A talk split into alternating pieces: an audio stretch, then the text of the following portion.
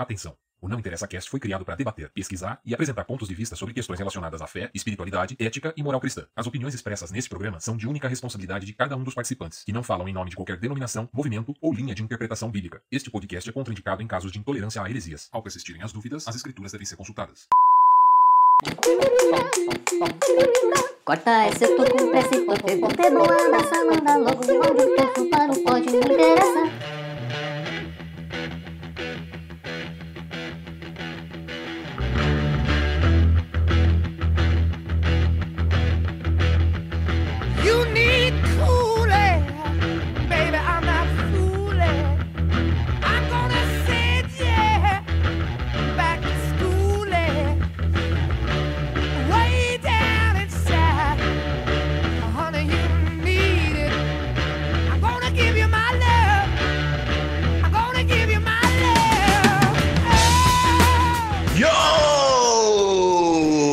Começando mais um Não Interessa Cast, o podcast mais interessante do mundo que está de todos os outros mundos. Aê, fomos longe, hein? Terceiro episódio, vamos nessa.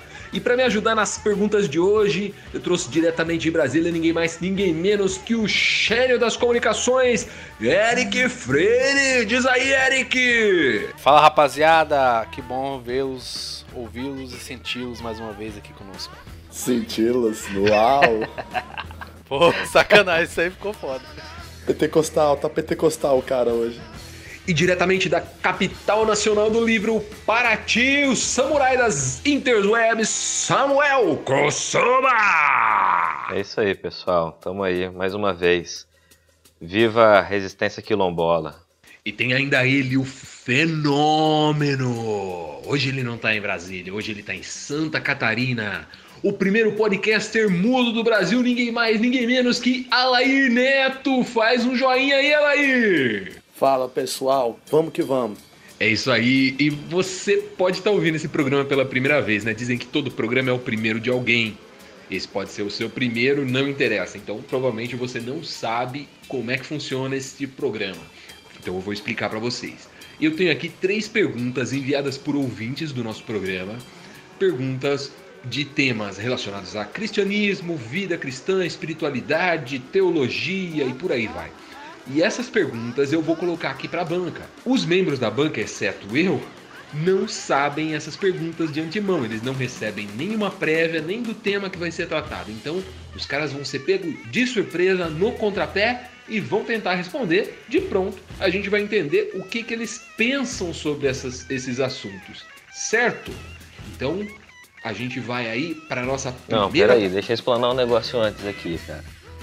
O Gia tem que deixar bem claro aí, cara, que a pauta é sempre surpresa pro, pro pessoal que é convidado e, e que o Gia tá sempre sabendo de antemão o que, que tá rolando. Então, quando ele parece ser mais inteligente na argumentação, é porque ele tem tempo de consultar a Wikipédia. Ele já tem todo um estudo preparado e aí a gente fica na, na mão aí. É.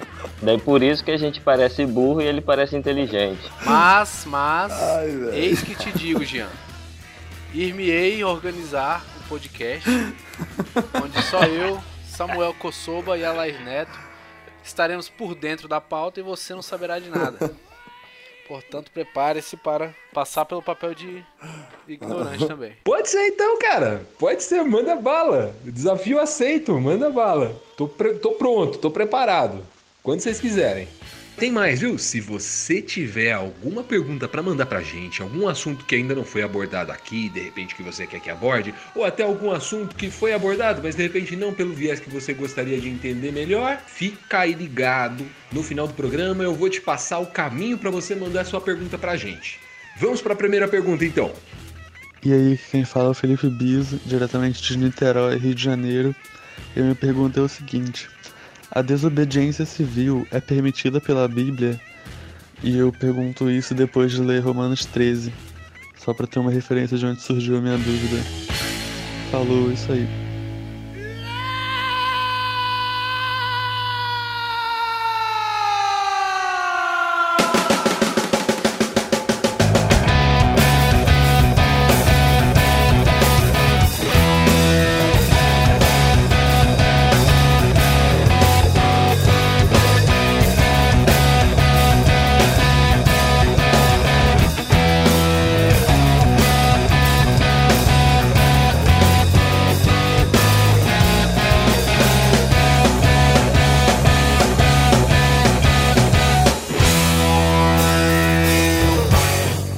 Essa aí tem que começar com o Eric, cara. Ele que é o que é o anarquistão aqui do grupo. Boa ideia, Samuel, é ele mesmo. E aí, Érica, que história é essa de desobediência civil, cara? Você acha que a Bíblia suporta isso? Se bem que eu já tive uma conversa com. algumas conversas com outras pessoas aqui dessa bancada aqui, acerca dessa história de desobediência civil aí. E que também não estavam muito felizes de repente em que, que os seus, seus filhos os, o desobedecessem. Mas deixa isso para uma próxima, né? Vamos lá, diz aí, Eric. Cara, não só permitido, como incentivado, inclusive, a desobediência civil.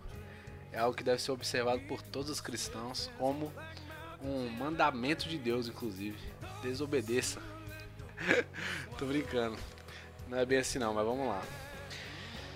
É.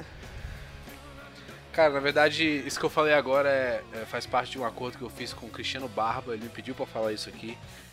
E agora eu vou dar minha opinião real. Cara, acho que poderia ler, né? O texto lá. Manda lá, com aquela voz, hein? Então vamos lá. Romanos, capítulo 13. Obedeçam às autoridades todos vocês, pois nenhuma autoridade existe sem a permissão de Deus, e as que existem foram colocadas nos seus lugares por Ele. Assim, quem se revolta contra as autoridades está se revoltando contra o que Deus ordenou, e os que agem desse modo serão condenados. Somente os que fazem o mal devem ter medo dos governantes e não os que fazem o bem. Se você não quiser ter medo das autoridades, então faça o que é bom e elas o elogiarão, porque as autoridades estão a serviço de Deus para o bem de você. Mas se você faz o mal, então tenha medo. Pois as autoridades, de fato, têm poder para castigar. Elas estão a serviço de Deus e trazem o castigo dele sobre os que fazem o mal. É por isso que você deve obedecer às autoridades. Não somente por causa do castigo de Deus, mas também porque a sua consciência manda que você faça isso. É por isso também que vocês pagam impostos. Pois quando as autoridades cumprem os seus deveres, elas estão a serviço de Deus. Portanto, paguem ao governo o que é devido. Paguem todos os seus impostos e respeitem e honrem todas as autoridades. Não fiquem devendo nada a ninguém. A única dívida que vocês devem ter é a de amar uns aos outros. Quem ama os outros está obedecendo à lei. Os seguintes mandamentos: não cometa adultério, não mate, não roube, não cobice. Esses e ainda outros mais são resumidos num mandamento só. Ame os outros como você ama você mesmo. Quem ama os outros não faz mal a eles. Portanto, amar é obedecer a toda a lei. Então, cara, é...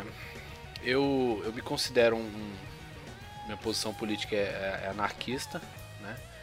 Gosto de, de sempre. Sempre que vou falar sobre política, sobre, sobre posicionamentos políticos, gosto de salientar que tenho essa posição anarquista e sou cristão. Nem por isso, nem, por, nem por, pelo fato de ser anarquista, deixo de ser cristão. Eu considero a desobediência civil como um, dever de todo cristão quando a obediência civil está diretamente ligada a, a incentivo e a prática de injustiças, sejam elas sociais, sejam elas contra os menos favorecidos, sejam elas contra a própria palavra, a justiça de Deus, né? Então, Jean leu aí o é, Romanos 13, versículo, versículo 3 diz: Porque os magistrados não são terror para as boas obras, mas para as más. Então, se o cara tá fazendo o bem, se o, se o governo, se a, se a justiça, se as leis civis estão é, guardando, estão preservando o bem e a justiça, não tem por que eu desobedecer. Mas uma vez que elas incentivam e, co e cooperam, colaboram para seja a injustiça qual for, eu acredito que eu- nós como cristãos temos o dever moral de desobedecê-las. Cara, olha só. É, para começo de conversa, né? Essas autoridades aí de Romanos 13, é, qual é o, o contexto disso? Que autoridade que é essa? De que autoridade que, que está se falando em Romanos 13? Porque tem algumas, tem algumas traduções que não, só, não é- fala nem em autoridade, né? Fala em potestades superiores. E É, o meu tá, na minha versão aqui tá potestades superiores. Pois é, entende-se como, como autoridade, mas seria. se- será que realmente se, se enquadra em, em autoridade é, terrena, em, em- em governo, em, em autoridades é, instituídas pelo homem? Ou- Porque fala que toda autoridade é instituída por Deus. Será que isso não se não se, se atém apenas às autoridades instituídas por Deus? Esse é um, esse é um ponto que eu, que eu, que eu vejo. Não estou dando respostas, né? Mas pelo menos gera uma certa reflexão.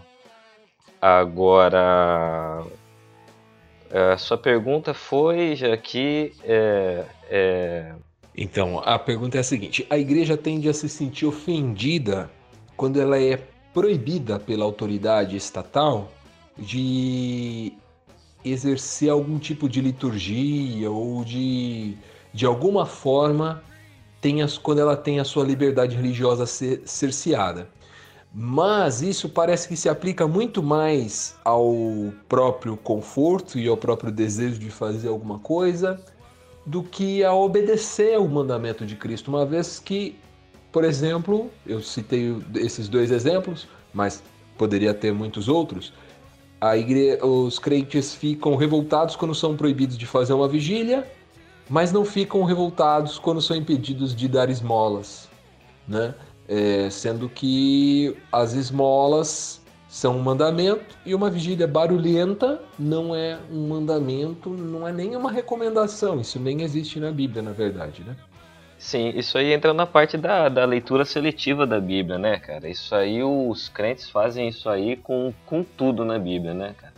Não é só nessa, nessa questão da, de desobedecer a autoridade, né? Eles, assim, pegam os versículos que, que convém, que agradam, que, que que acha que vai que, que é o ideal, né? Que, que realmente convém a eles e usa aquilo. O que não convém é descartado, é posto de lado, é ignorado. Tanto que um, um, um, um crente que, que, que fala mal do assistencialismo provavelmente nunca leu Tiago, né? Ignora, ele, ele apagou o livro de Tiago da, da Bíblia dele, né? Então isso, isso se faz sim, frequentemente, né? A leitura seletiva da Bíblia. Agora. E. Assim, cara. Eu não, não quero entrar nas questões políticas, cara, porque a gente está num, num, num contexto né, político muito conturbado nesses últimos dias aí. Pode gerar um, um, um, um certo desconforto aí falar sobre, sobre política, mas mas o que a gente tem visto é, é a, a igreja assim tentando adquirir um certo conforto, né? É, justo pelo contrário, ela não, ela não contraria nenhuma lei para que não não para que não, não, não saia da sua zona de conforto, né? Justo assim, a, a igreja está tentando moldar as leis, em vez de, de, desobedecer as leis, ela está tentando moldar as leis para que se enquadrem, é, para que não haja um conflito entre igreja e governo, né? Eu acho que isso é muito perigoso. Esse negócio de misturar é, Deus, misturar o santo, misturar é, o que é transcendente com, com o governo terreno, né?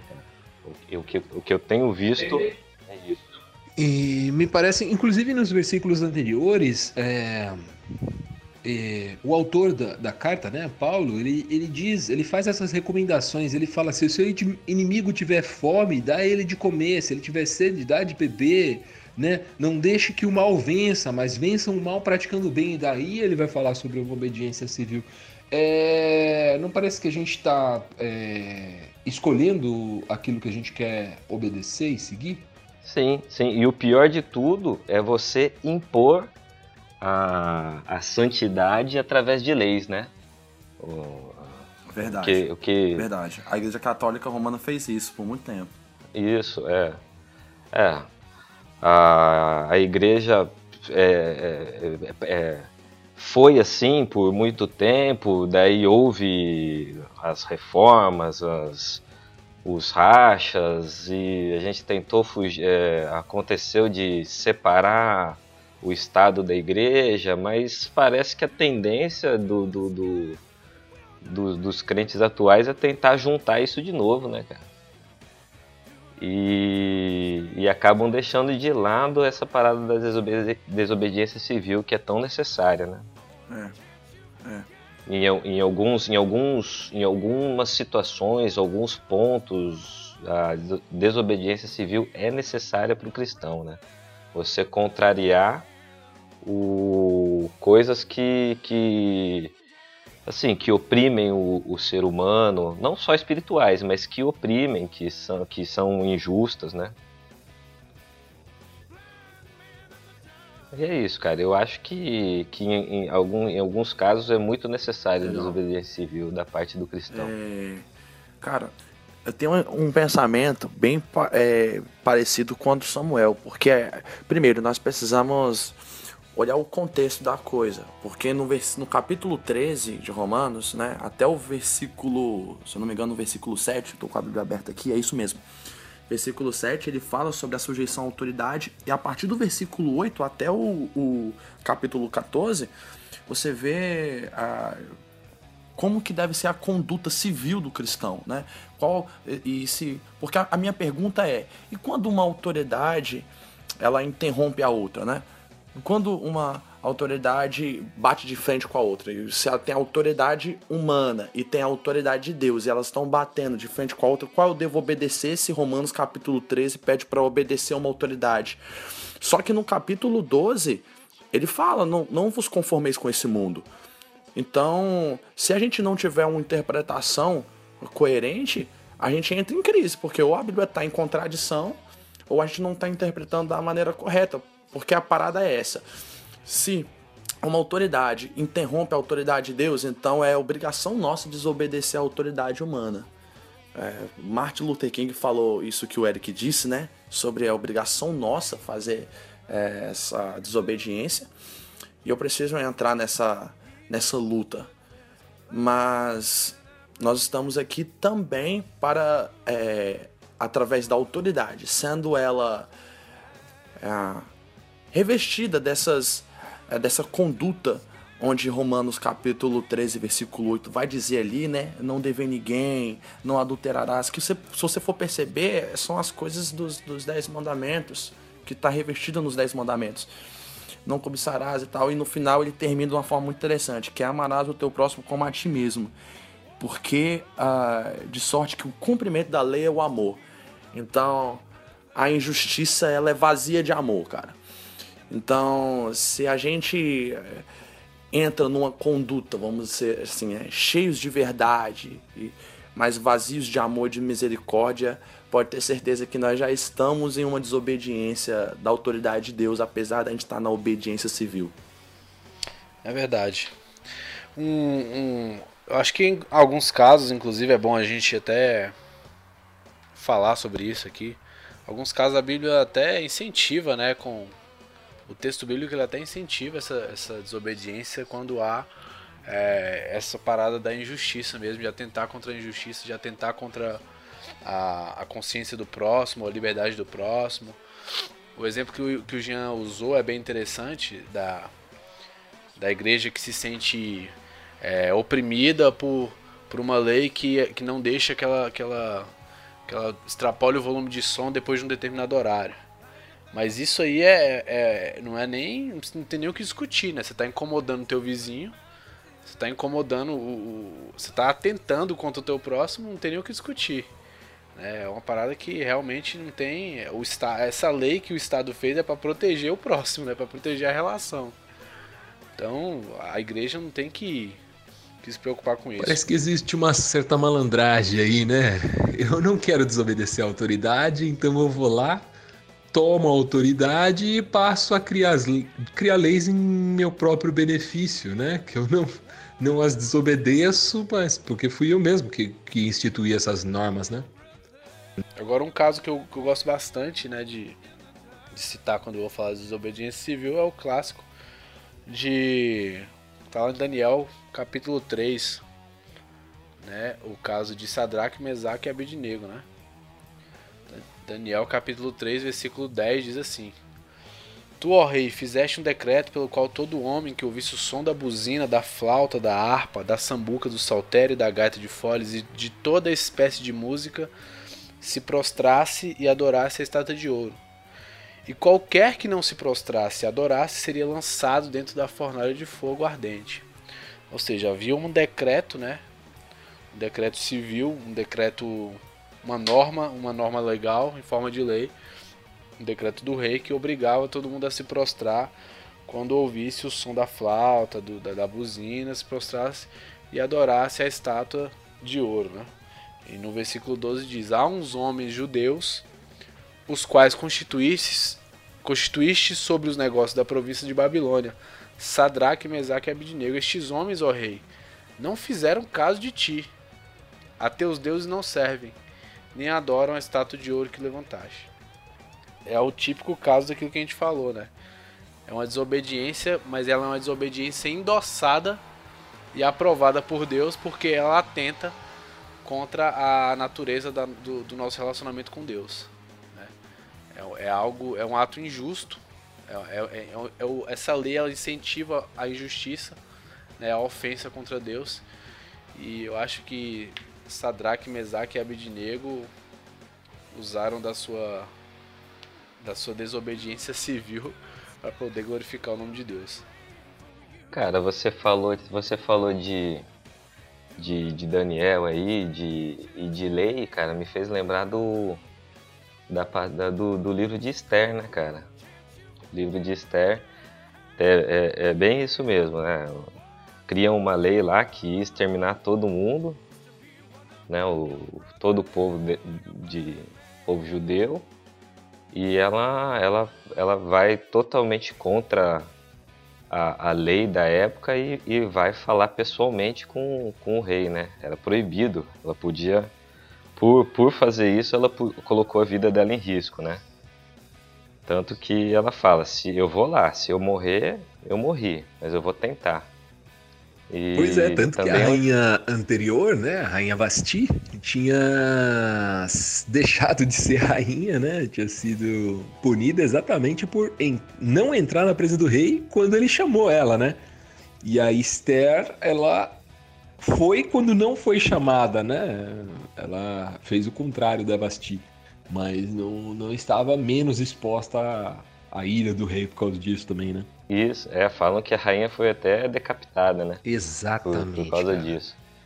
E, e, e, e, tem tudo a ver, né? Criaram uma lei que ia exterminar o povo de Esther e ela contrariou a lei vigente para salvar o povo dela, né? Então, sim, acho que tem tudo a ver, né, cara? Depende da, da, da, da, da motivação e, e, e, de, se, de se fazer o que é certo, essa, essa desobediência civil é, é necessária, né? O Alair tocou aí numa questão muito importante, cara, a questão do amor, né? Que é como ele conclui a como obedecer a lei de Deus, ele baseia tudo no amor. No verso anterior, no capítulo anterior, perdão, é, é interessante, é, ele inicia falando a respeito do sacrifício. O capítulo 12 começa com aquele texto clássico, né? Portanto, irmãos, eu suplico que entreguem o seu corpo a Deus por causa de tudo que ele fez por vocês, que seja um sacrifício vivo, santo, do tipo que Deus se agrada e tal, né? E depois no, no verso 2, que é, a gente é desses versos, desses versículos que a gente aprende em escola bíblica e tal, né? Não imitem o comportamento e os costumes do mundo, mas deixem que Deus os transforme por meio de uma mudança do seu modo de pensar, a fim de que experimentem a boa, agradável e perfeita vontade de Deus para vocês. Eu acho isso essencial, assim. Se a gente compreender, é, recentemente, inclusive, eu ministrei sobre isso e coloquei que a, a é não se transformar segundo o mundo, mas se transformar segundo Cristo. Então, não é continuar como estamos, em hipótese alguma. É deixar de ser transformado pelo mundo e passar a ser transformado pelo caráter de Deus, né? Então, é, eu preciso abrir mão de quem eu sou. Seja eu abrir mão de quem eu sou, me curvando ao mundo, a ser transformado pelo mundo, ou seja, de abrir mão de quem eu sou para ser transformado pelo caráter de Deus. Então, eu, de qualquer forma, estou no sacrifício, entendeu? De qualquer forma, eu estou entregue, porque eu deixo de ser eu mesmo de uma forma ou de outra, né? E eu vou negar a minha própria vontade de uma forma ou de outra, eu vou abrir mão. Eu preciso escolher se eu satisfaço a carne ou o espírito. De qualquer forma, não sou eu quem está levando a melhor nisso. Eu, nós cremos, né, e a recomendação aqui do apóstolo Paulo, do autor da Carta aos Romanos, é de que eles entregassem os seus corpos para Deus em sacrifício, que eles se renunciassem. E aí, ao longo de todo o capítulo, ele vai colocando como, como aplicar essa renúncia, que foi esses textos que nós já lemos, né? De amar, ou orar pelos que perseguem, amar os inimigos e coisa e tal, para ele chegar lá na frente e falar: e se sujeitem à autoridade, porque ele sabia do que isso implicava. Eles estavam em Roma, era a capital do império, era talvez o local de maior perseguição, né?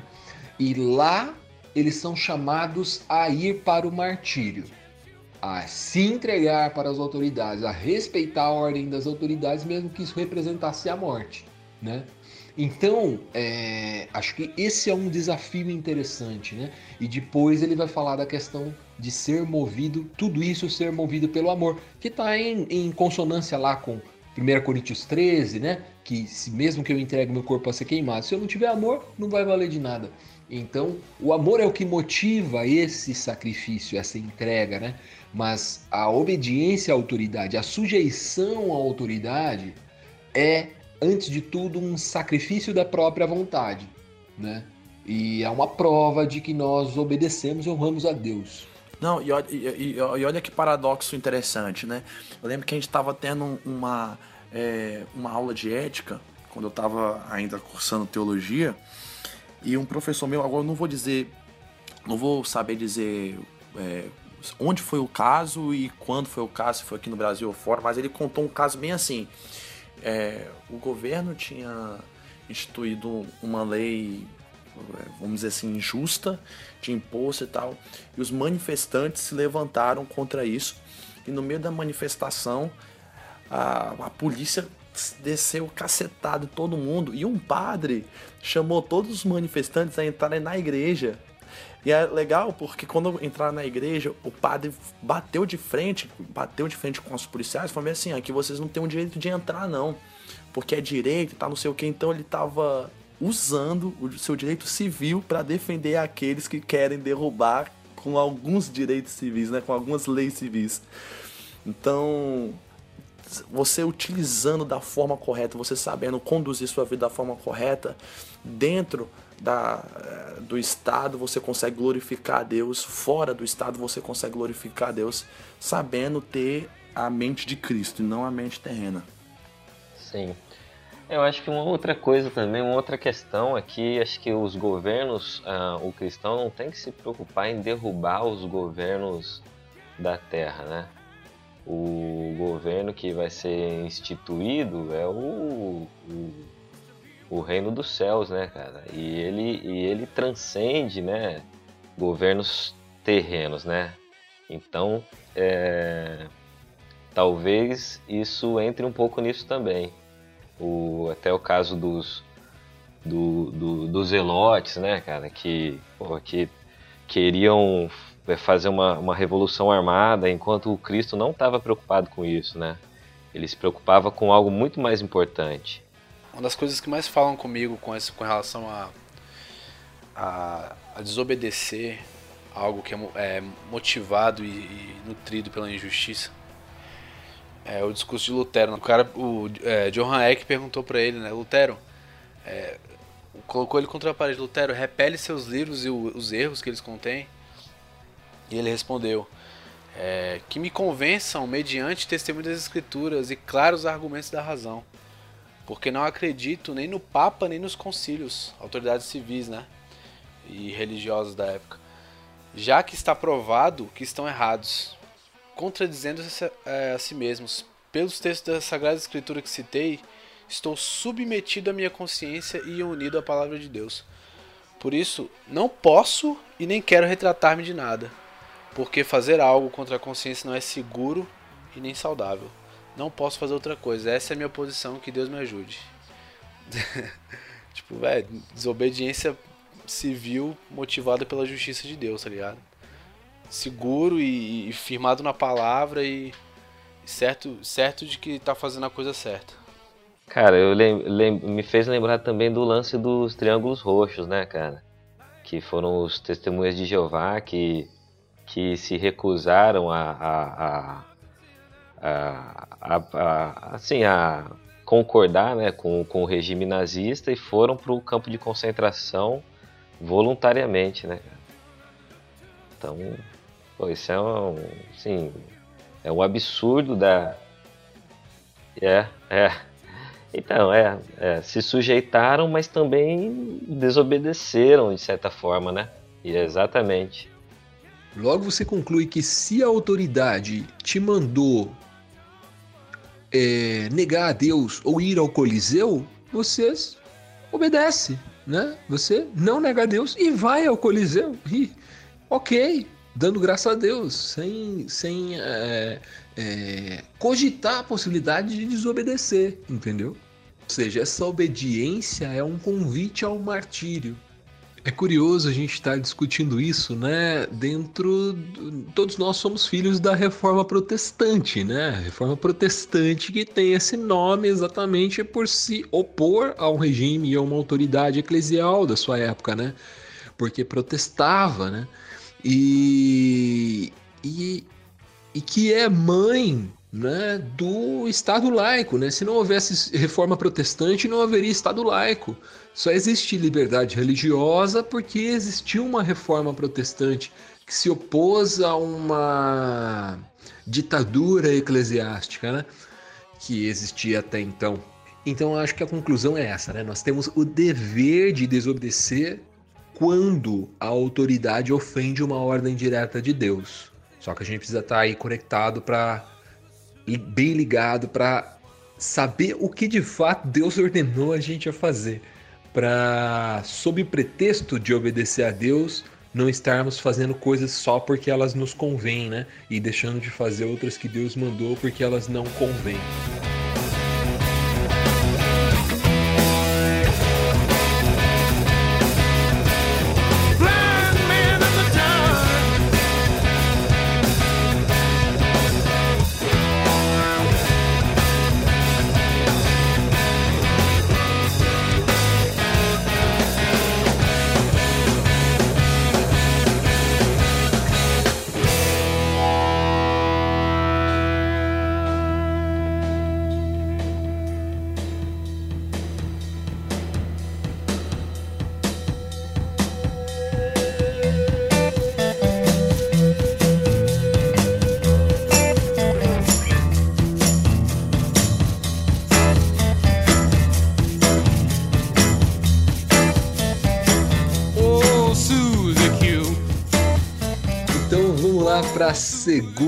Pergunta que a gente recebeu do nosso amigo Ronaldo Lana.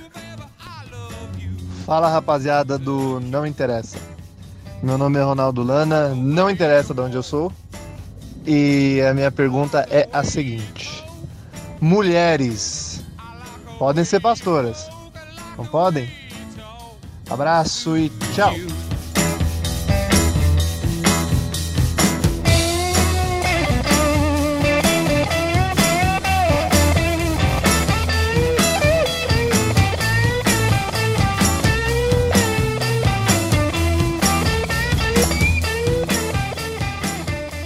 Cara, assim, não é pra querer jogar ninguém na fogueira, não, mas acho que quem deveria começar a responder essa pergunta aí é o Alair. Ah, não, cara. Não acredito, não. Pula, pula. Eu vou botar minha esposa pra responder isso daqui, pô. Vamos lá.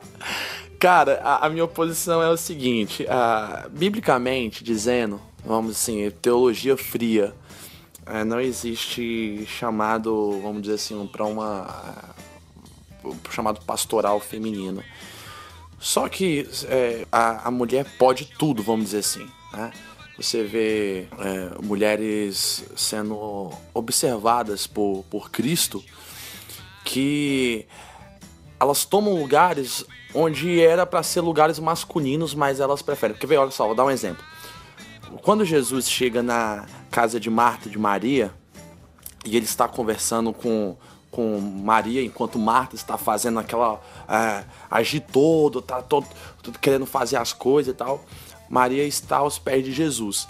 E o mais interessante, todo mundo quando vai falar sobre esse texto, fala da agitação, fala não sei o que, mas o mais interessante desse texto é só que a posição de estar aos pés de um mestre era de um homem. E Marta se incomoda não só pelo fato dela não estar, vamos dizer assim, sem fazer nada, mas ela se incomoda pelo fato dela estar ocupando um lugar onde só um homem ocuparia, que naquela época era uma cidade patriarcal, é, era um contexto machista. E Jesus fala assim: não, deixa onde ela está. Deixa onde ela está. E você vê Jesus meio que é, indo contra a, a tradição da época, né? indo contra, dando um lugar para a mulher que ela não tinha na sociedade. Então, olha que, que interessante. Os vai falar bem assim, ah, a, a- a- por exemplo, a minha mãe é pastora. Aí você vai dizer, ah, lá, então você não concorda com esse negócio de mulher ser pastora e não sei o quê. Mas é o título, é é só o título. E o título que ela tá fazendo, que ela tá tomando ali, não ofende a, a imagem de Deus e também não ofende ao meu pai.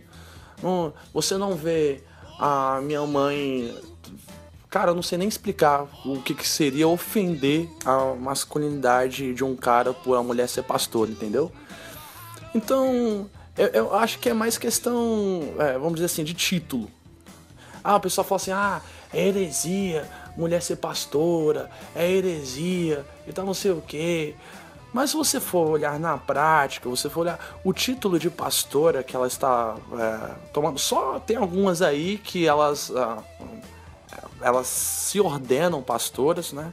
Eu não quero citar nomes nem nada, mas a minha posição é o seguinte: biblicamente dizendo, não, não existe o título de pastora, mas o título de pastora que algumas mulheres têm hoje, elas não ofendem a Bíblia. É isso que eu quero dizer. Elas não ofendem as escrituras. Só, só lembrando, assim, pra gente não. É, é, bom, é bom destacar isso que no, no tempo bíblico, né? No tempo de, de, de Paulo, dos apóstolos de Jesus, não existia machismo. Né? O conceito de machismo que a gente tá acostumado a ver e lutar contra hoje, ele não existia, esse conceito não existia naquela época.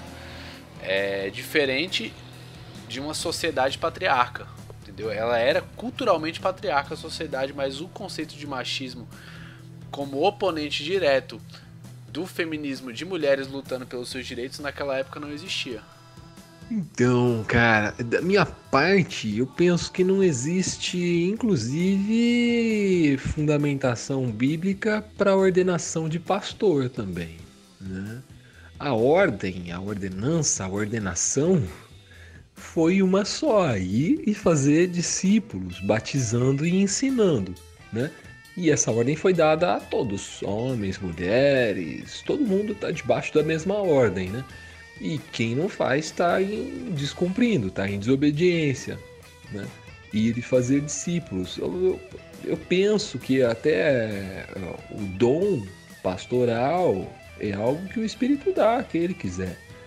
Mas o, o, faz, o que devemos fazer, o que, vê, o que parte de nós é o que Jesus mandou que a gente fizesse, né? É, fazer discípulo, batizando e ensinando. E essa ordem foi dada a mulheres também. Haviam mulheres ali naquele momento em que Jesus dava essa ordem, né? Agora, nós, em nossas organizações eclesiásticas, né, nós criamos esse título de pastor e penso que atribuímos a ele algumas funções que nem a Bíblia dá, né? É... O que é um pastor segundo a Bíblia, né? O bom pastor é que quando a gente olha para a figura de Jesus como o bom pastor, ele não é necessariamente um pastor religioso, mas ele está usando uma figura ali, uma metáfora de um pastor de ovelhas mesmo, né? De alguém que cuida, tanto que ele fala do aprisco, do lobo, né? Eu sou o bom pastor que dá a vida pelas ovelhas. Ele está falando de animais mesmo, ele não está se dizendo um pastor de igreja, ele está se dizendo um pastor de ovelhas. Então, é, a gente criou essa ideia do pastor como um cara, um faz tudo na igreja, colocamos uma carga absurda em cima dessa pessoa, né?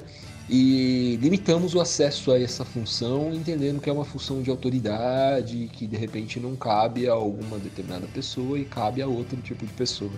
Assim, a gente pega aqueles ministérios que estão lá na Bíblia, né, os cinco, e destaca dois ali, né, que são dons ministeriais, de seja de pastorear e de ensinar, né. Aí a gente diz, por exemplo, que o pastor tem que exercer, principalmente esses dois dons, a gente espera que o pastor exerça, né, cuidar e ensinar. É, e nós lemos lá Paulo dizendo que não permita que a mulher ensine e tal. No entanto, na, as nossas crianças são ensinadas no, no culto por mulheres, na sua maioria, né? E nós não vemos problema nisso. Será que o problema para a gente está em ensinar ou num exercício de autoridade sobre a comunidade, sobre homens adultos, né? De uma mulher. É... Será que nós entendemos que aquela posição de ensino é uma posição de autoridade e não de serviço? Será que a gente entendeu de verdade o que é serviço? O que é servir? É, cara, não tenho, não tenho absolutamente nenhuma objeção. É, a, a minha, a minha contra o Ministério Feminino, né, o exercício do Ministério Feminino, a minha esposa, inclusive, ela exerce muito mais esse essa parada pastoral, ela exerce muito mais do que eu, ela cuida de pessoas, muito mais pessoas do que eu, é, ajuda pessoas e tal, no sentido de, de ajudar mesmo, de cuidar e tal. Eu só não vejo, é, como o Jean falou, no sentido de ordenação, eu não vejo, eu não consigo ver base bíblica para ordenação feminina, né? Mas é, refletindo nisso, parando para refletir nisso também, a gente não vê no sentido estrito da palavra pastor a, nem a ordenação masculina, inclusive para desempenhar essa função, é, como ela, como a gente vê ela acontecendo na igreja hoje. Cara, eu já sou, eu já sou totalmente assim, já sou muito mais assim pró-feminismo nessa parte. Eu acho que assim que existe que espiritualmente, eu acho que homens e, e homens e mulheres são iguais, não só espiritualmente também tem é, tanto tem questão de, de, de autoridade, é, eu acho que a mulher tem, sim, é, pastor é apenas um, um, título inventado por homens. A mulher pode desempenhar a função, esse, esse, essas funções que são delegadas aos pastores hoje, que é cuidar, é, ministrar. Eu acho também que até mesmo dentro da estrutura familiar, não acredito na, na, na, na hierarquia dentro da estrutura familiar, acredito que o homem e a mulher são iguais hierarquicamente dentro do, da estrutura. Eu acho que essa tudo que a gente entende com relação a isso vem do, do machismo, que é, um, é algo que remonta à história do, da humanidade, que o homem se, se, se apoderou, né? É, é, entrou é, a, através da força, ele se colocou numa posição superior e isso vem até hoje. E isso é errado, ao meu ver, até hoje, né? E assim, é, a mulher, assim, nós, nós homens, damos autoridade à mulher quando nos convém, né? Tipo, a gente é, coloca nossos filhos para estudar na escola, escola normal mesmo, secular mesmo, não precisa ser escolinha dominical né, mesmo. Escola. qual é a porcentagem de, de professores homens e professores mulheres? Assim, 60, 70, 80% é, são mulheres. E a gente não vê problema nisso, né? Sim, a gente vê problema da mulher ser pastora, mas não vê problema da mulher estar tá educando nossos filhos na escola. A, as, as tias de escola dominical, quem são? Eu já falei, são tias. Não existem tios de escola dominical. Sim, existem, eu sei, mas assim, generalizando total. Então por que isso? Só porque isso nos convém. Daí quando a mulher, é, quando tem uma posição que ela pode é, entrar numa posição de destaque e que ameace a nossa autoridade, né? O, a nossa, o, o nosso cargo hierárquico, daí a gente proíbe elas de assumir aquilo ali, porque pode ser que ela seja muito melhor que a gente, dê uma rasteira e o, patriarcado caia e vire um matriarcado. Daí a gente fica com medo e não deixa elas, elas assumirem essas, essas posições, né? Então, eu acho que, que isso é puro, puro machismo, cara. Eu acho que homem e mulher são iguais perante Deus e não existe isso de pastor homem, pastor mulher. Isso aí é apenas títulos inventados aí. Mas na prática, o que a gente vê, é, não só dentro da igreja, né, mas no, na, na sociedade como um todo, né, são relacionamentos abusivos, né? O homem, o homem achar que é dono da mulher, o homem achar que tem mais autoridade, que pode mandar. Então, sim, é, é, e dentro da igreja isso é gritante, né, cara? O machismo dentro da igreja é uma coisa assim absurda que é um, é um câncer, né, dentro da igreja, é uma coisa que deveria ser combatido com unhas e dentes, né, cara? Eu acho que isso de, de, de da mulher não poder ser, ser pastora, isso é um reflexo tremendo do, do, do machismo dentro da igreja, né? Uma coisa que, que eu estava discutindo esses dias, talvez talvez fuja um pouco do tema de, de, de, de, de, pastor, de pastor, né, de pastoras, mas um negócio que eu estava comentando com a minha esposa outro dia é que assim é, a, a gente o, a, a, a Bíblia é escrita dentro de uma sociedade machista, né? mas Deus, na Bíblia mesmo, Deus sempre buscando, sempre indo atrás das mulheres, né? Sempre buscando as mulheres, sempre colocando a mulher em posição de destaque, é, desde o Velho Testamento. Quando o anjo aparece, aparece para quem? Geralmente é para a mulher. É muito raro quando vai anunciar o nascimento de um filho. É, é, é para Sara, Rebeca e depois é, no Novo Testamento para Maria, mulheres que são juízes, né, no, no juízes, né, no, no, livro de Juízes. Então, é, mesmo mesmo a sociedade sendo extremamente machista, a gente vê Deus buscando, assim, é, parece assim, pelo menos na, na no, no meu entendimento leigo, Deus tentando balancear, né, as coisas, colocando sempre a mulher em, em, em evidência dentro da Bíblia. Eu concordo totalmente com o que o Samuel está falando, totalmente mesmo. É, eu penso da seguinte maneira: o homem e a mulher eles foram criados em, em questão da, vamos lá, inferioridade, tá, esse tipo de coisa. Não existe essa diferença, eles são iguais nos seus níveis de posição. Até eu estava lendo ontem um texto que a a minha esposa tá fazendo uma teologia que Deus ele tira a, a, quando ele vai fazer a mulher, ele tira da costela do homem, né? Não é do pé nem da cabeça, mas é na lateral para dizer que é, que é um igual. Só que da e, e essa relação homem mulher, ela precisa é, ela precisa, vamos dizer assim, refletir a imagem de Deus. E Deus é três em um. E Deus é Deus Pai, Deus Filho e Deus Espírito Santo. Só que cada um desempenha uma função diferente na sua relação, né? O pessoal chama de economia da relação. E eles se sujeitam um ao outro de forma voluntária, onde nenhum é superior a ninguém, você vê nenhum é inferior a ninguém, mas ele, o espírito se sujeita ao filho e o filho se sujeita ao pai. Então, eu acredito que a relação é porque, hum, pelo fato do pecado ter trago essa deturpação da nossa mentalidade, né? A gente não consegue usufruir desse relacionamento da forma que precisa usufruir.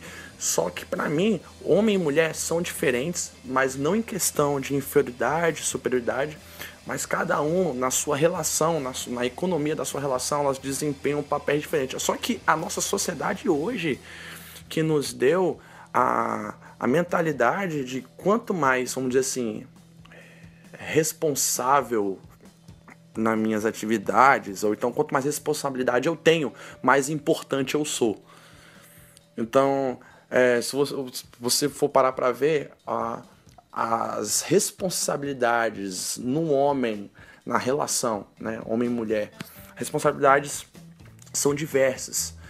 E da mulher também tem suas responsabilidades, mas se você for comparar, é tão interessante que a do homem existe uma responsabilidade maior. Só que isso não faz dele mais importante.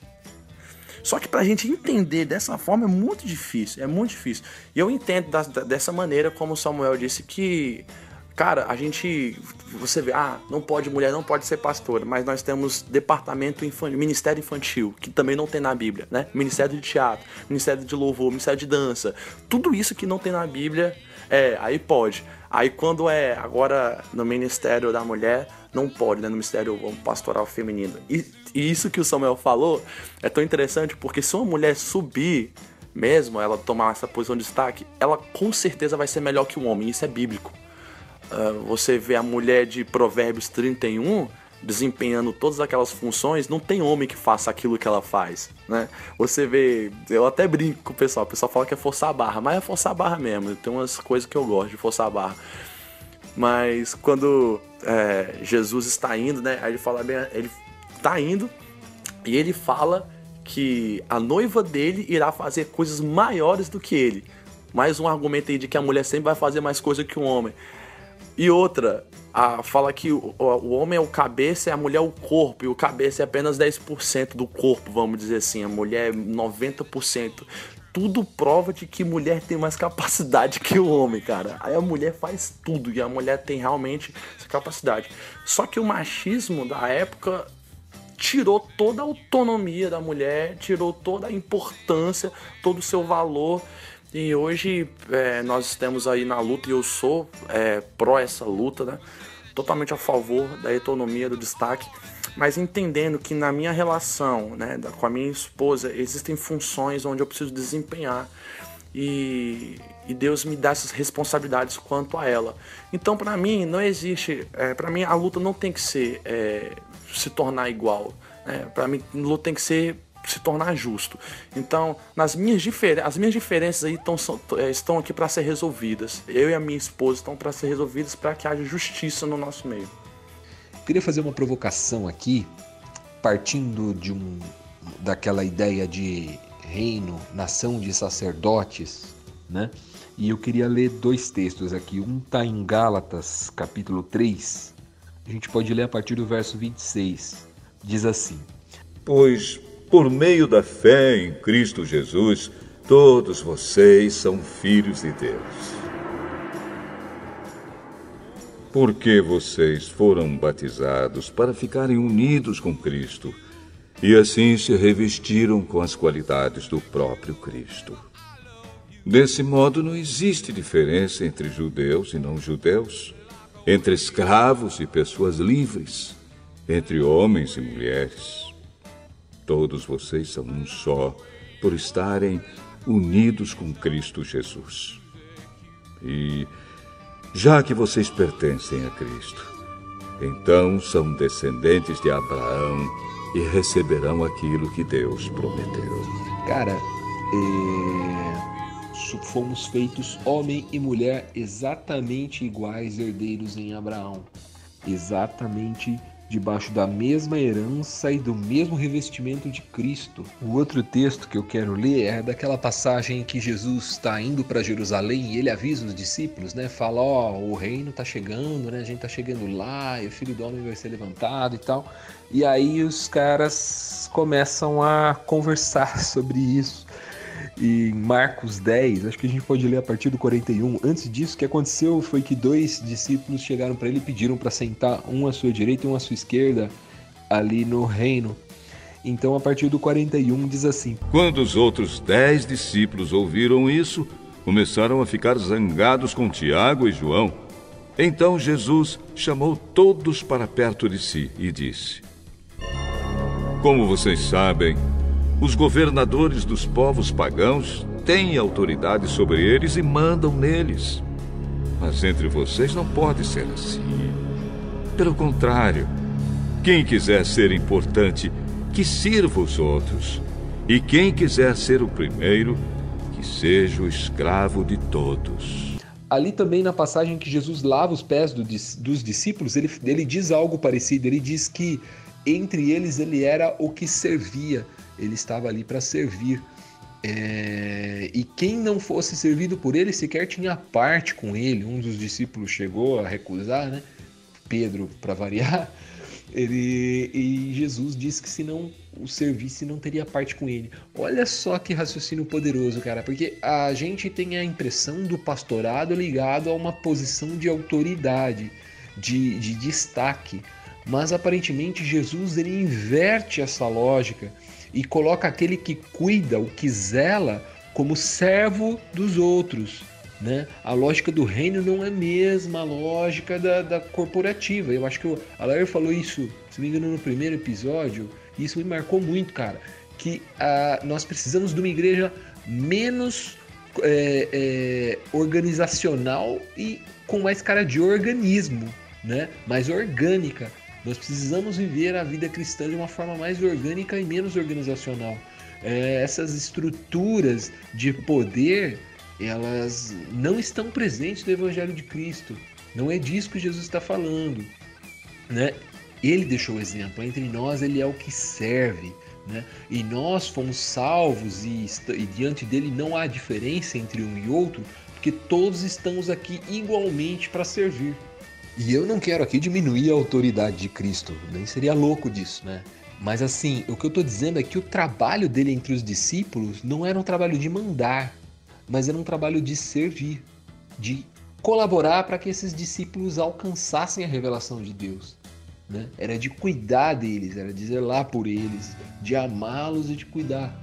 Eu gosto demais, Samuel sabe disso, de Filipenses 2, né? A o esvaziamento de Jesus, né? Que diz que ele veio e se esvaziou e se tornou servo de todos, né? Ele, foi, ele vai de, diminuindo a sua condição cada vez mais. E aí o pai dá a ele um nome sobre todo nome. É o pai que o exalta, não é ele que se exalta, né? É, então essa lógica é invertida. O mais importante é aquele que serve mais é aquele que se sujeita mais, não é o que se coloca numa condição de superior, né? Isso que o Jean tá falando é tão interessante porque me fez pensar que nós estamos muito mais interessados em explorar a utilidade do ministério do que o propósito do ministério, né? A gente quer a, a gente quer ser pastor porque é, pastor é mais útil, né? É mais, entre aspas, usado por Deus. E, desde, e como eu falei antes, né? Isso é uma mentalidade nossa de que quem é mais útil é mais importante. Porque se você for ver na Bíblia, o cara mais usado por Deus é o diabo. E não é o mais importante. Não, se você for parar pra pensar, a coisa que tem mais utilidade na nossa casa é o nosso vaso sanitário. E nem por isso a gente bota ele no meio da sala e fala assim: ó, oh, galera, ó, isso aqui é lindo demais. Eu não queria receber um vaso sanitário de presente de casamento. Então, ah, não, não é a questão da utilidade, né? Não é a questão da. Mas é a questão do propósito, da relação, do propósito do ministério. É, eu tenho a impressão aí que é, aqui na igreja a gente usa o termo pastor, mas a ordenação que nós fazemos é de presbíteros, né? Presbíteros e diáconos.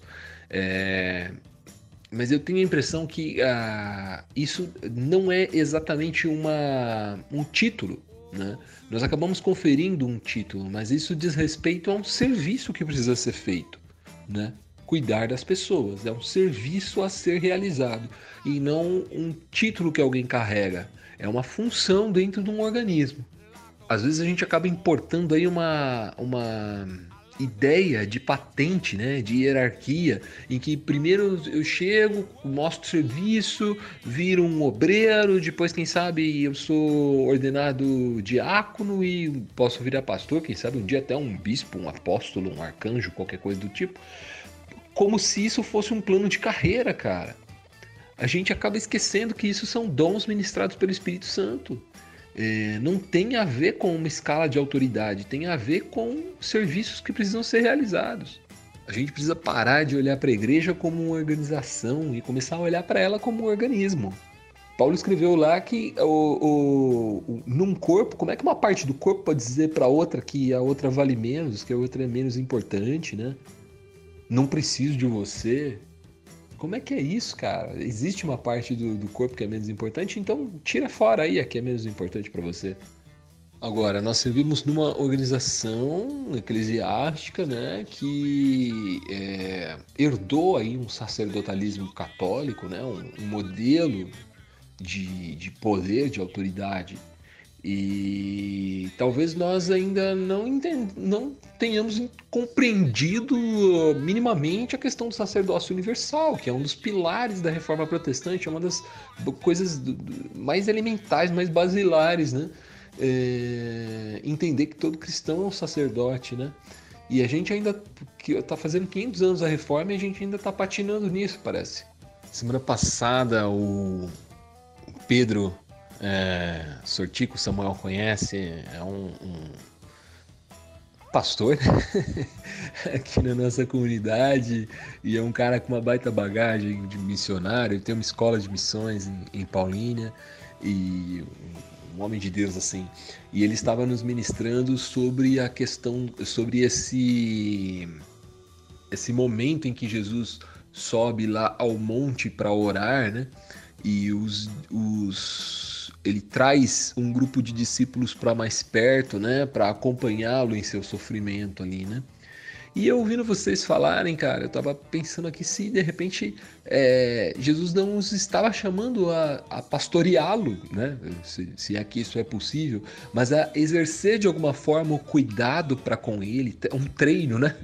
Que eles treinassem ali com ele esse momento, ele está os convidando para dividir com ele, com eles a sua dor, né? E isso tem muito a ver com ser pastor, cara, com exercer cuidado, com exercer é, zelo com, com os irmãos, né? Com aqueles que são, com, caminham com a gente, né? Companheiros de caminhada.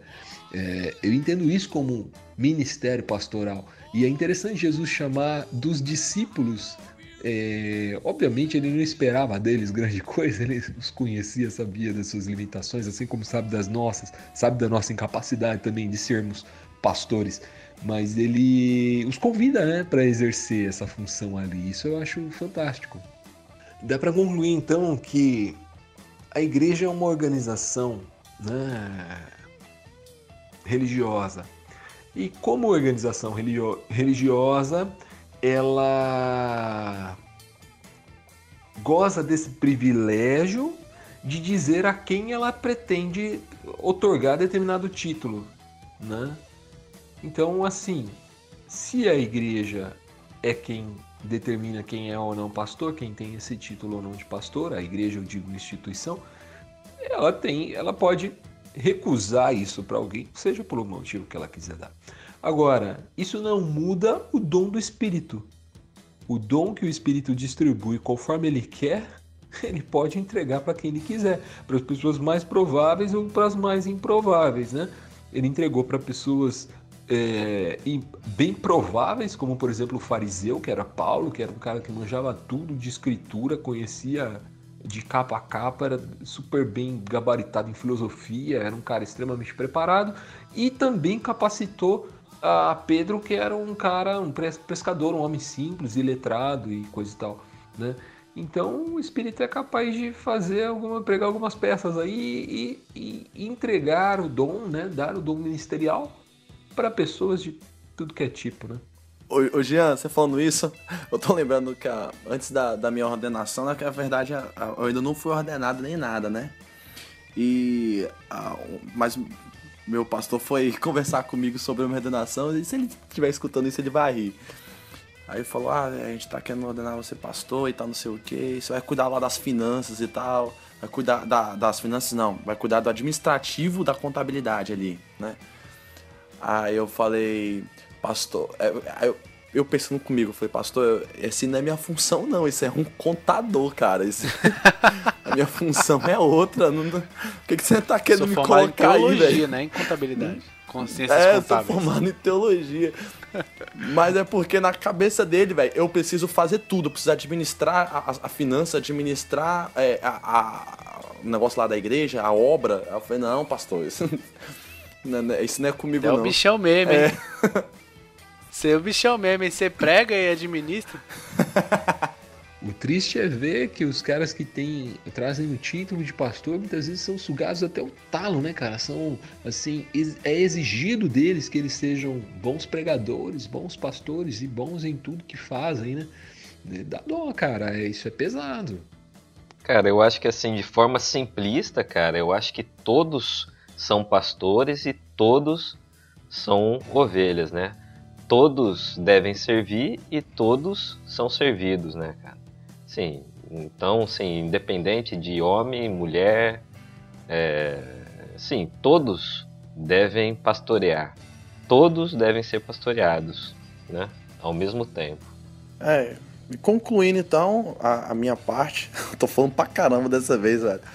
Mas concluindo minha parte, é, não- nós não estamos aqui pra explorar a utilidade de ser homem a utilidade de ser mulher. Mas nós estamos aqui pra entender o propósito da relação de homem e mulher.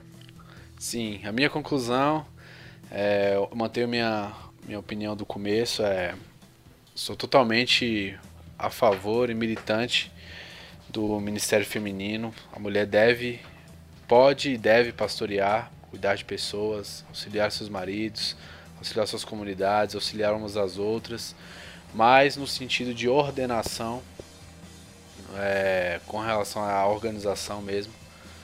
É, não vejo base bíblica para que ela aconteça. Concluindo a minha parte, mulher pode ser pastora sim, do mesmo jeito que homem pode ser pastor. Se homem pode, mulher também pode.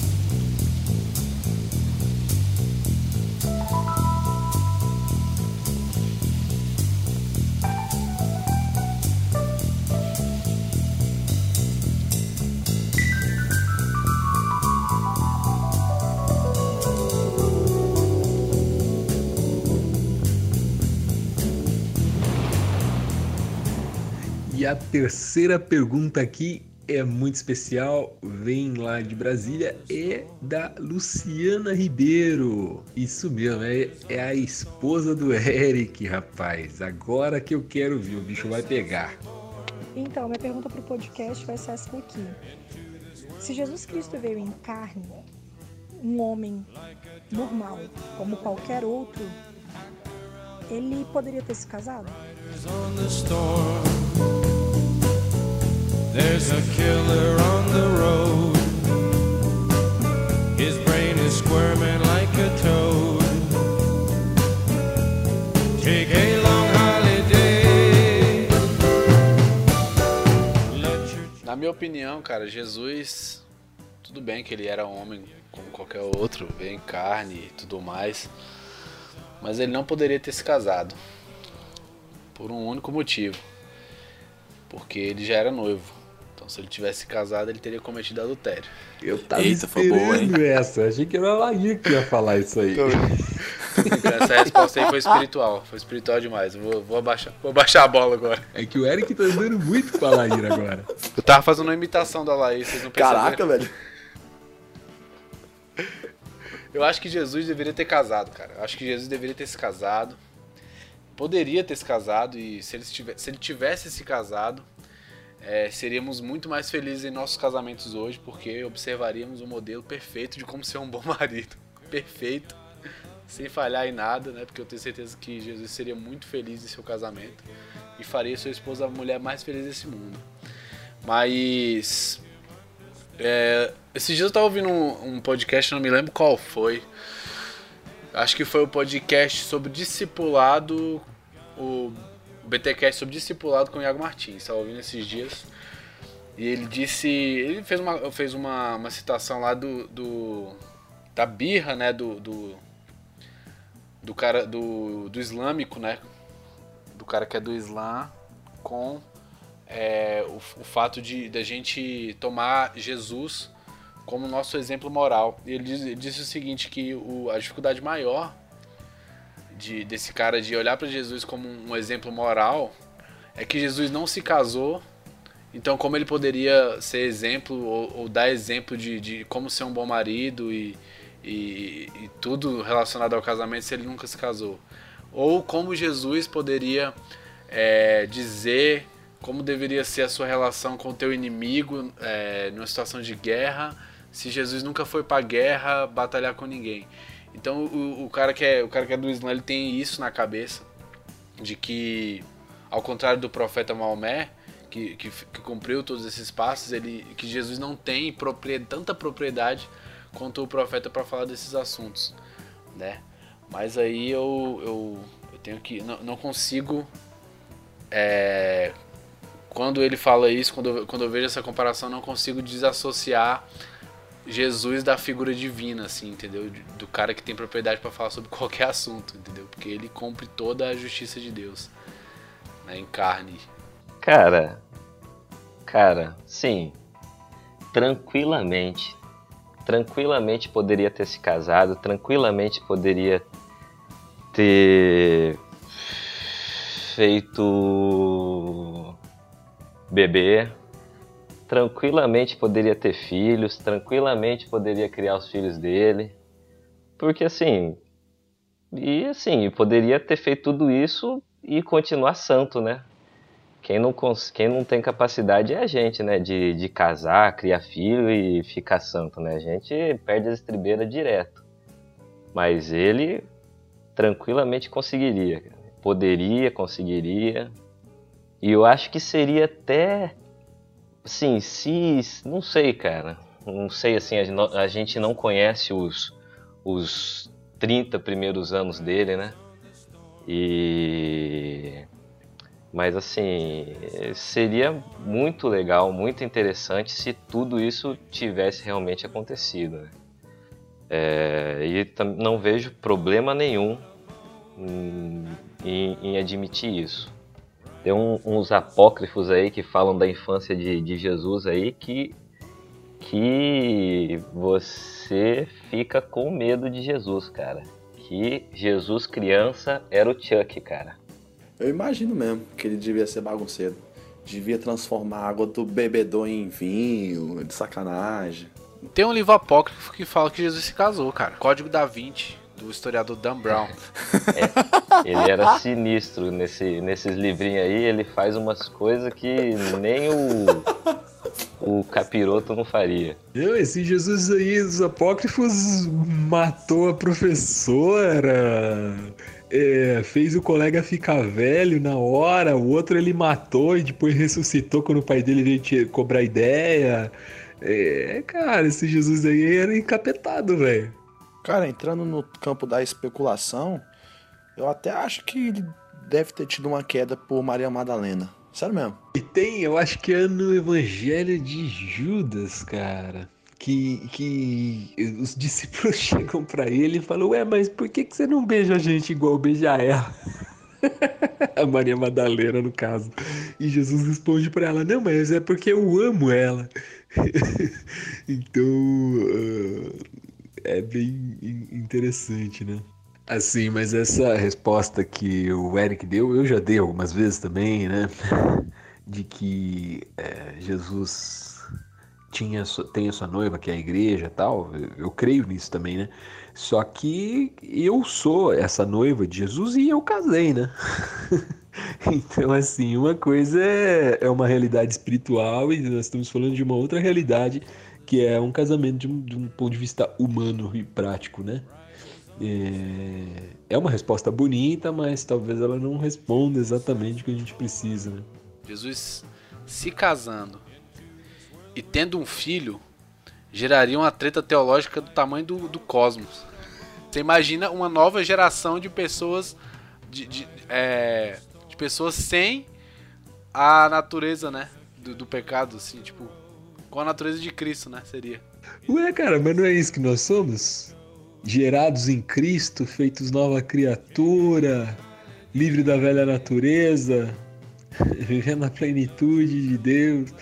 É, de certa forma, né? Talvez geraria algum problema, né? Do herdeiro querer ser o novo cristinho, né? Mas isso não afetaria a santidade dele de modo algum.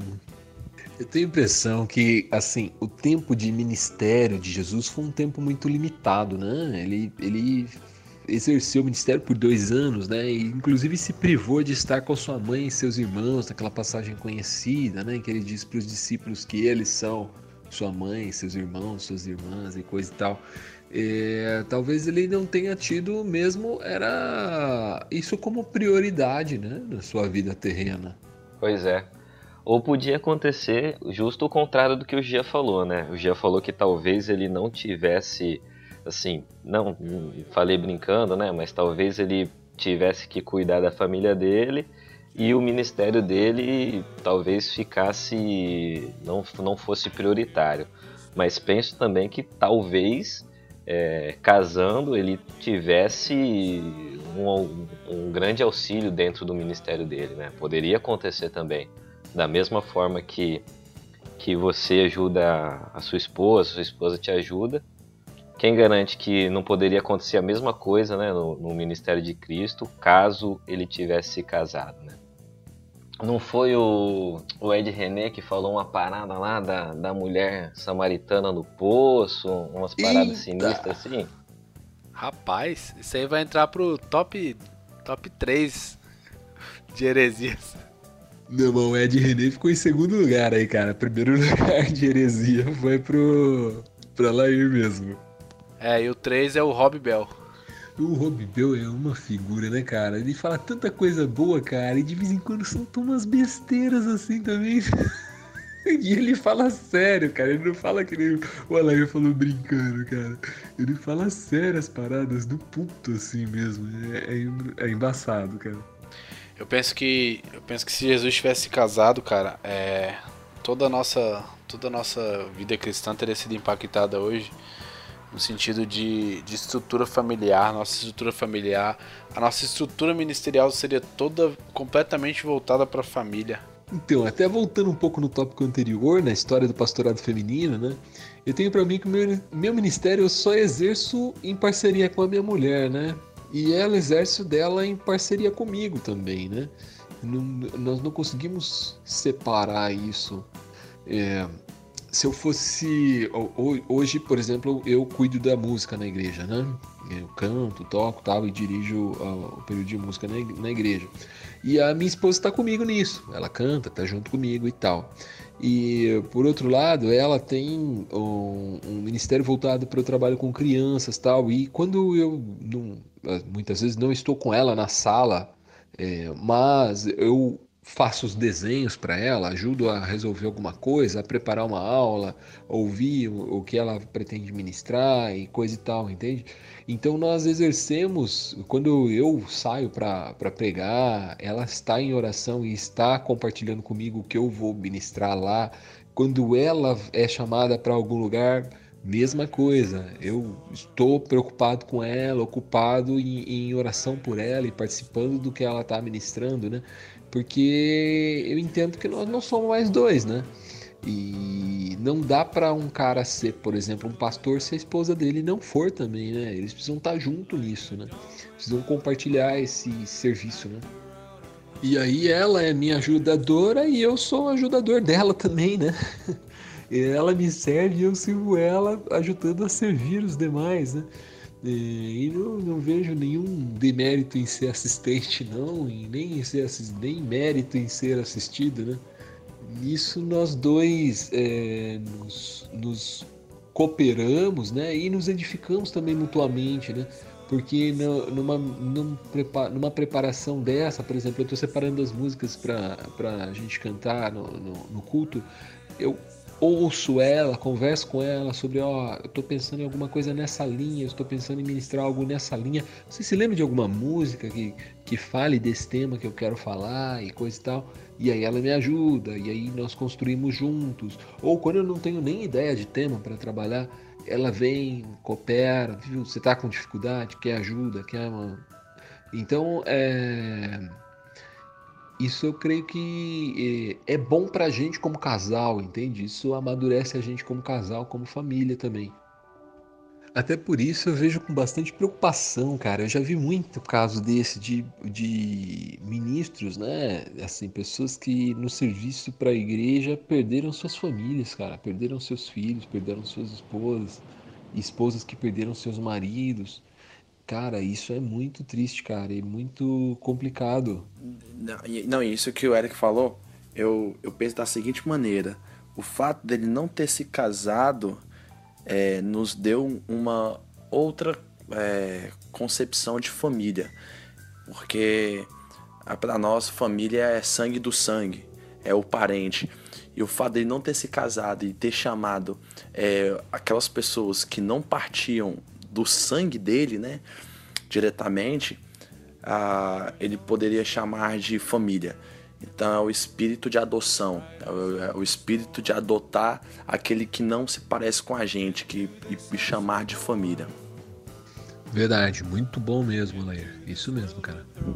Enfim, cara, te- acho que, enfim, assim, teologicamente, eu não vejo problema nenhum em Cristo ter se casado, ter constituído uma família. Se acontecesse, eu não, não, não vejo contradição bíblica nenhuma.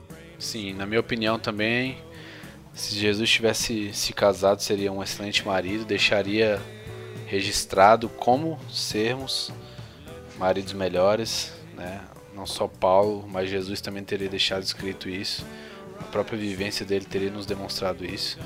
E não vejo como o casamento de Jesus tiraria dele o aspecto de redentor, de filho de Deus, de, de nosso resgatador, nosso, nosso pai. Não, não interferiria no, no, no- no propósito para o qual ele veio. Na minha opinião, é, Jesus não se casou, mas que bom que ele me deu a oportunidade de casar. Resumindo, parece que ele não casou, mas poderia, né?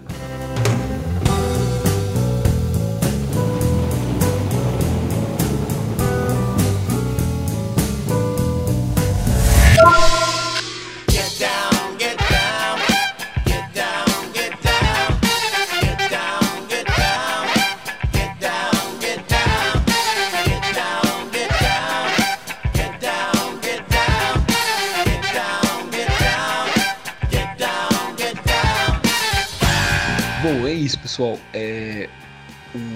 Parece que o, programa é meio temático, né, cara? É engraçado isso. As, para- as perguntas parecem que têm a ver, né? Elas vêm de uma mesma.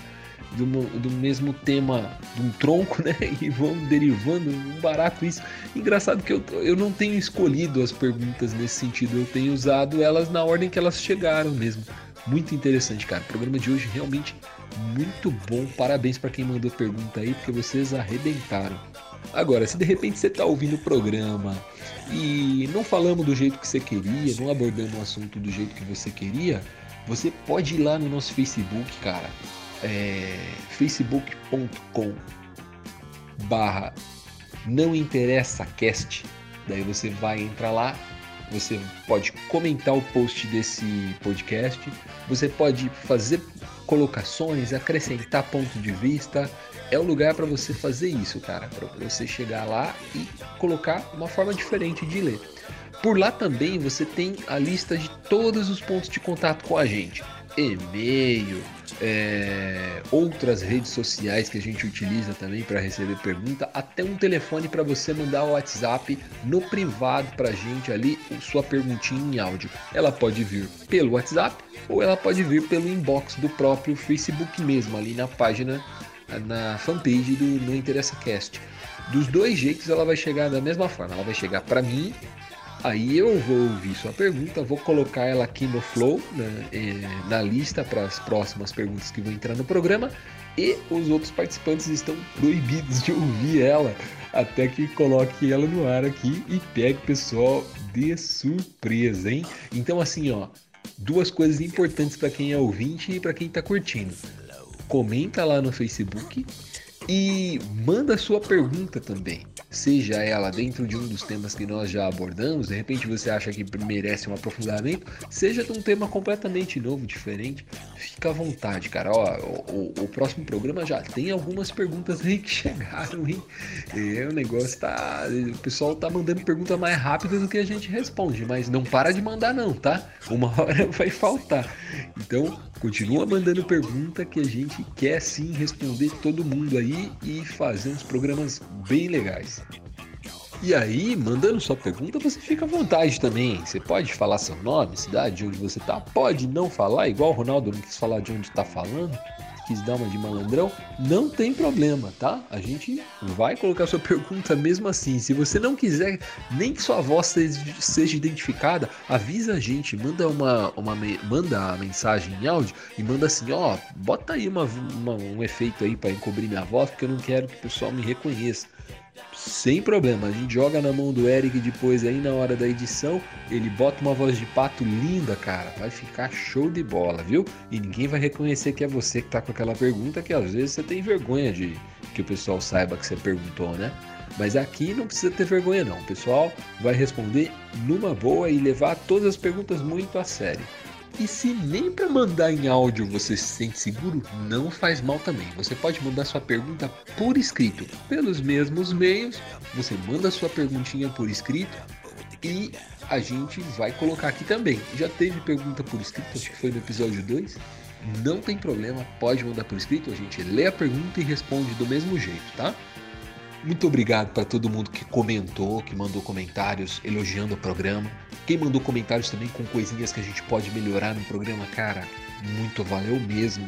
É bom ter esse feedback de vocês. E principalmente, muito obrigado ao pessoal que mandou as perguntas que a gente respondeu hoje. Cara, vocês arrebentaram, vocês são demais, valeu mesmo. E a gente vai ficando por aqui, então esse é o Não Interessa Cast, a gente não vai te convencer. Muito obrigado, falou, valeu, tchau! Get down, get down,